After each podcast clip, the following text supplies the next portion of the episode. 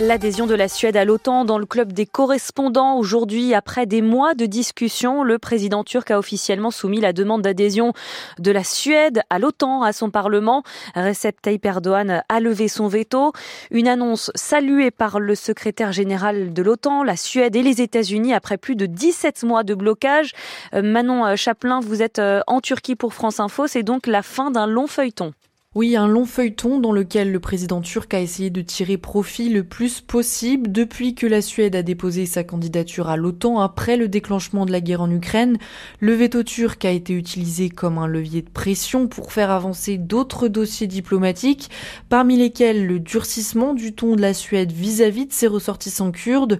Le président turc a longtemps accusé Stockholm d'accueillir et de protéger des partisans du PKK, le parti des travailleurs du Kurdistan, bête noire ici en Turquie considérés comme terroristes. Alors en guise de gage, la Suède avait fini par extrader l'un d'eux vers la Turquie en juin, mais aussi par adopter une loi permettant de poursuivre quiconque soutiendrait financièrement un groupe terroriste, sous-entendu bien sûr le PKK.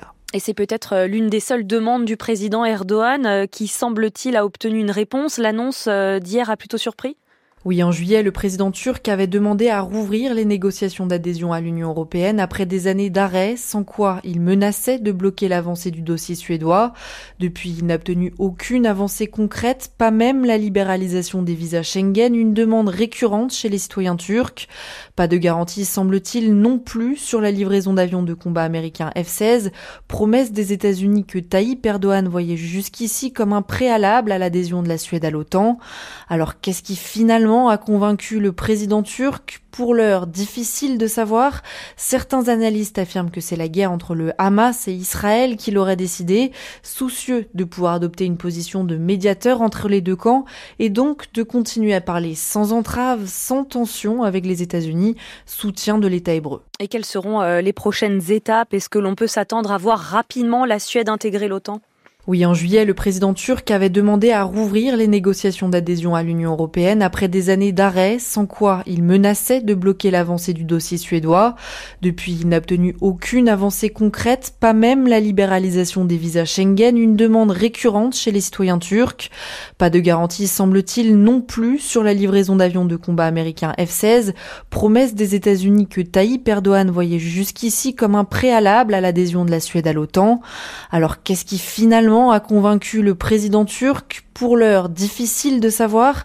Certains analystes affirment que c'est la guerre entre le Hamas et Israël qui l'aurait décidé, soucieux de pouvoir adopter une position de médiateur entre les deux camps et donc de continuer à parler sans entrave, sans tension avec les États-Unis, soutien de l'État hébreu. Merci euh, Manon Chaplin en Turquie euh, pour France Info. Alors quelles sont les réactions en Suède? Nous rejoignons maintenant euh, notre correspondante sur place, Carlotta Morteo.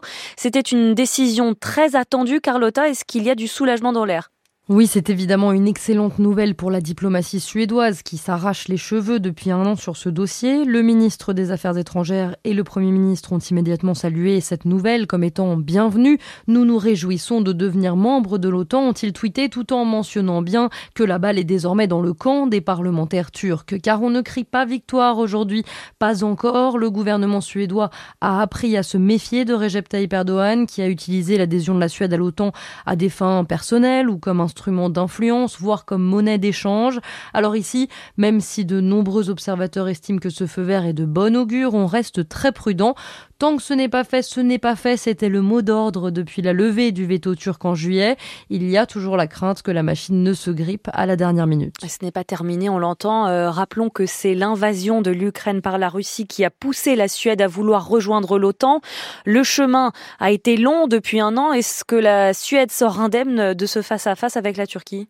Ce qui est sûr, c'est que le gouvernement euh, actuel de droite pensait, en arrivant aux affaires il y a un an, que l'adhésion à l'OTAN ne serait qu'une formalité, alors qu'en réalité, euh, on l'a vu, ça n'a été qu'une succession de crises diplomatiques, mais au final, la Suède a résisté euh, aux pressions, je pense, sur le principal point d'achoppement, les demandes d'extradition de réfugiés politiques ou de Kurdes accusés souvent sans preuve d'être des terroristes par Erdogan. Il faut dire que Stockholm est restée intransigeante. La séparation des pouvoirs a été strictement respectée C'est donc bien la justice et non l'exécutif suédois qui s'est chargé d'examiner les demandes turques au cas par cas et finalement une seule personne a été extradée. Ensuite, il y a eu euh, les autodafés de Coran qui ont été brandis par le président Erdogan comme une bonne raison pour ne pas accepter l'entrée de la Suède dans l'OTAN, sauf que contractuellement, si je puis dire, la question de la liberté d'expression ne faisait pas partie de l'accord négocié au départ. C'est ce qu'a martelé la Suède, donc disons que euh, l'état de droit a été relativement préservé face à des pressions très fortes. Les vraies concessions faites à la Turquie sont